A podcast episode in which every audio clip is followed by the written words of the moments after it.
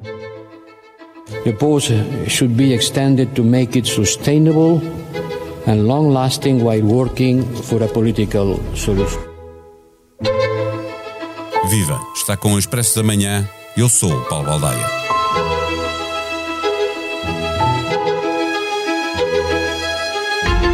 O governo de Netanyahu está pressionado de todos os lados para aceitar tréguas que libertem reféns israelitas em troca de prisioneiros palestinianos e uma grande maioria dos cidadãos apoia estas negociações, mas na base eleitoral do governo há uma parte significativa que teme que estas paragens possam comprometer o objetivo de destruir o Hamas e repor a segurança com base na dissuasão que resulta da demonstração do poder destrutivo das forças de defesa israelitas. Mesmo a prioridade dada aos reféns não se esgota no sim ou não. Na impossibilidade de os libertar a todos, é preciso fazer opções. No debate que se faz na sociedade israelita, há muito quem se lembre do romance A Escolha de Sofia, que virou filme com Meryl Streep. Na história, a protagonista, uma judia polaca num campo de concentração nazi, é obrigada a escolher qual dos dois filhos sacrificar. A escolha de Sofia simboliza mais do que uma escolha difícil. É a escolha que ninguém quer fazer. Na pausa da guerra, é também tempo de pensar como se vão administrar os territórios palestinianos. Quem pode ter a solução? Neste episódio, conversamos com o jornalista Rui Cardoso, colaborador do Expresso e comentador da SIC.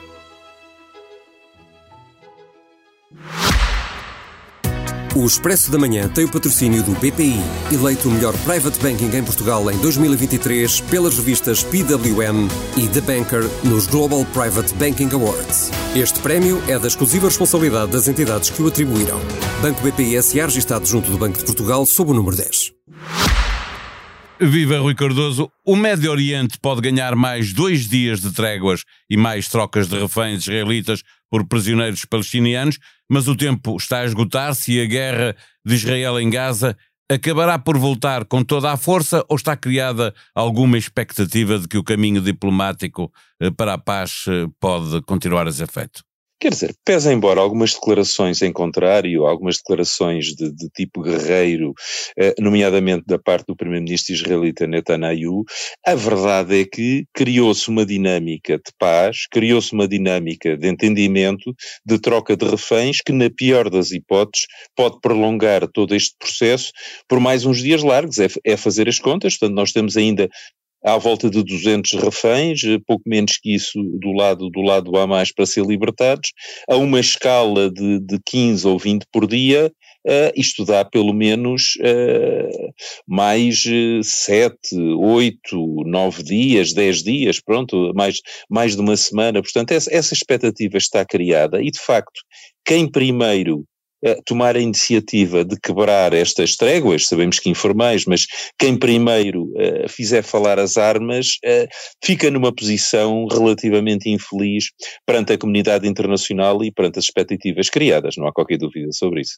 Uma grande maioria dos israelitas eh, quer a libertação dos reféns, mas também quer a guerra com a Hamas e o eleitorado mais à direita, mais radical, a base eleitoral do governo, pensa às vezes que dar prioridade aos reféns é contraditório com a necessidade de esmagar o Hamas e repor a segurança por via do medo ao poder de Israel. Netanyahu pode, está a saber gerir esta tensão que existe entre estes dois polos?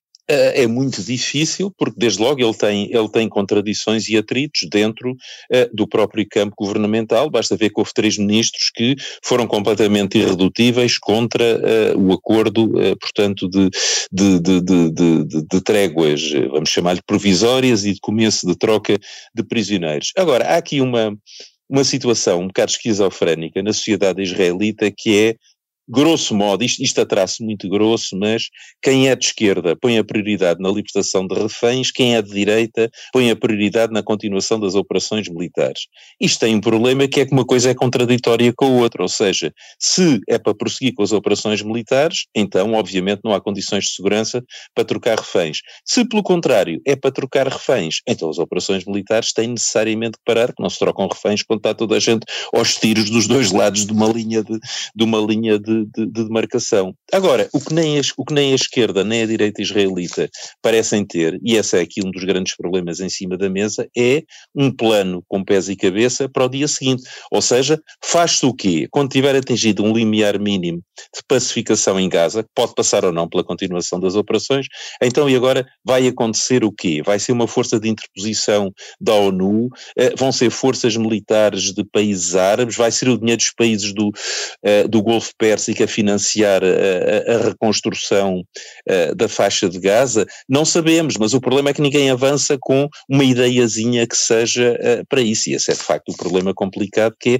do lado israelita parece, parece que se está um bocadinho a fazer o efeito de túnel, ou seja, só se vê o que é o imediato, libertar reféns ou prosseguir as operações, mas como hoje dizia um manifesto assinado por uma série de figuras importantes da, da, da, cultura europeia, designadamente francesa, estamos a falar de Jacques Lang, que foi Ministro da Cultura de, de Mitterrand, estamos a falar de Cohn-Bendit, um dos líderes do, do Maio de 68, e mais, mais, à volta de, uma dúzia de figuras, uh, o que, se, o, que, o que eles insistem nesse, nesse manifesto hoje publicado na, na, na edição do Monde é que uh, é preciso que as grandes potências e é preciso que os próprios israelitas se convençam que a desejada segurança e a desejada paz não virá de uma superioridade militar, não virá uh, das armas, mas virá de um acordo político com pés e cabeça e como todos os acordos políticos com pés e cabeça, basta pensarmos no fim do apartheid, implica cedências necessariamente dolorosas de um lado e do outro. Isso aconteceu na África do Sul com, com Mandela, numa situação dificílima, à beira do banho de sangue. Bom, aqui o banho de sangue infelizmente já aconteceu, mas pode ser que não prossiga, mas isto implica de facto diretrizes políticas, vontade de ceder de um lado, vontade de ceder de um outro, como eu costumo dizer, implica que apareça um Mandela do lado palestiniano e que apareça um Roosevelt do lado, do lado israelita, de preferência ao mesmo tempo, senão é inútil. E até agora nada, não é? E, e, o que vemos é que, por exemplo, José Borrell, o alto representante da União para, para os negócios estrangeiros, eh, eh, a falar eh, em ter a autoridade palestiniana a administrar eh, os territórios palestinianos, coisa que, que Netanyahu recusa. Aliás, a autoridade eh, palestiniana tem também um problema de, de popularidade junto dos próprios palestinianos. Eh, difícil desenhar uma, uma solução, não é? Para administrar, já não digo recuperar os territórios, não é? Não, claro, isso, evidentemente a última coisa que a autoridade palestiniana é entrar em Gaza à boleia dos tanques israelitas, quer dizer, isso seria um, um, completo, um completo suicídio, um completo suicídio político. Agora, também é verdade que uma recomposição da situação eh, política palestiniana pode ocorrer e se ocorrer muda isto tudo, quer dizer, nós temos que pensar que isto não se resume, embora pareça nesta altura que é assim, mas não se resume, digamos, à dicotomia entre uh, o Hamas, armado até aos dentes, e a autoridade palestiniana liderada por Mahmoud Abbas, que de facto está completamente em, em decadência, uh, num estado, num estado de morte, de morte cerebral. Contudo, há outras forças, há outras pessoas, há outras personalidades, uh, desde logo uh, há exilados uh, nos países do Golfo, portanto da, da, Mas não há organizações, não é? Não, Organizações propriamente não, mas há figuras importantes, eu diria que a mais importante delas todas, já lhe chamam não sei se com razão sei, mas o, o, futuro dirá, já lhe chamam Mandela palestiniano, que é um homem chamado Marwan Barghouti. Barghouti está condenado a várias penas de prisão perpétua pelos israelitas, com acusações de terrorismo e tal. Bom, como sabemos, Mandela também tinha uma série de, uma série de, de, de, de sentenças praticamente perpétuas em cima, não foi por isso, não foi amnistiado, libertado. E a própria autoridade é, palestiniana também não gosta muito dele, não é? Não, mas por isso mesmo, é exatamente, mas a questão é exatamente essa, é que numa situação em que este Barghouti, ou o seu primo, que é médico, disputou a liderança com, com Mahmoud Abbas, apareçam a disputar eleições, sobretudo Marwan Barghouti tem um prestígio inatacável como resistência à, à ocupação israelita, ninguém, ninguém pode dizer que é um colaboracionista, que é um tipo que está feito com, com o inimigo, e ele pode inclusivamente ganhar eleições ao Hamas eh, na faixa de Gaza, evidentemente se as coisas não se resolverem aos tiros, como se resolveram promoveram em, em 2006, 2007, não é? esperando que isso não aconteça. Mas essa é uma cartada, mas há outras. O, o familiar dele, portanto, o Mustafa uh, Barghouti, uh, o médico, que, que aliás a, Margarida Mota entrevistou recentemente para, para o Expresso, é uma figura também com alguma importância, com algum prestígio, e como digo, há toda essa gente que está exilada nos países uh, do Golfo Pérsico, que em qualquer altura pode voltar e uh, assumir aqui algum, algum protagonismo na, na necessária renovação da Fatah e da, e da autoridade palestiniana, porque sem isso também nada acontece. Em Israel, o, o, debate sobre as prioridades é permanente. Para fecharmos a nossa conversa, eh, lia um texto num dos jornais israelitas eh, em que eh, alguém lembrava que em Israel estamos perante e, e, lembrava o filme, o filme que, que, que, vem de um, de um livro, obviamente, de romance, A Escolha de Sofia, não sendo possível salvar todos os reféns ou não sendo possível tomar a melhor das decisões, aquele pedaço de terra está a precisar que alguém tenha coragem de tomar uma decisão que parece impossível. Claro, claro, e, essa, e essas decisões podem ser cedências. Atenção, nós temos que lembrar que, por exemplo, Ariel Sharon, que era um, que era um, que era um general da linha dura, um falcão, o próprio Ariel Sharon, quando primeiro-ministro, chegou à conclusão que era inviável manter uma presença militar em Gaza, estamos a falar em, em 2006, e retirou colonatos e retirou depois as próprias forças israelitas.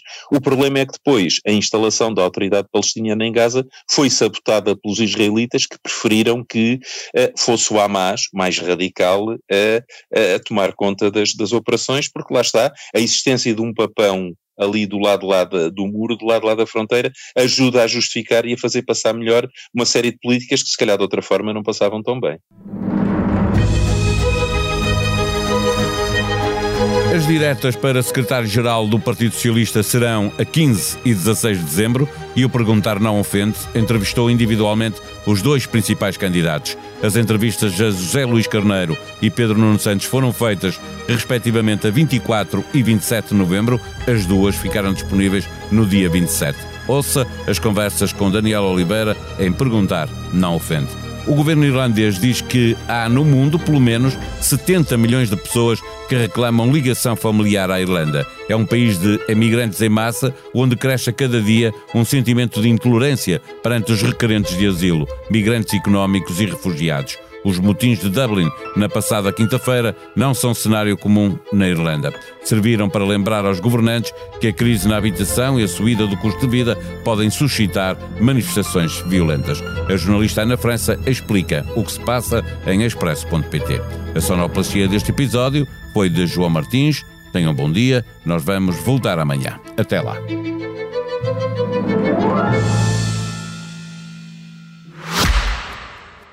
O Expresso da Manhã tem o patrocínio do BPI, eleito o melhor private banking em Portugal em 2023 pelas revistas PWM e The Banker nos Global Private Banking Awards. Este prémio é da exclusiva responsabilidade das entidades que o atribuíram.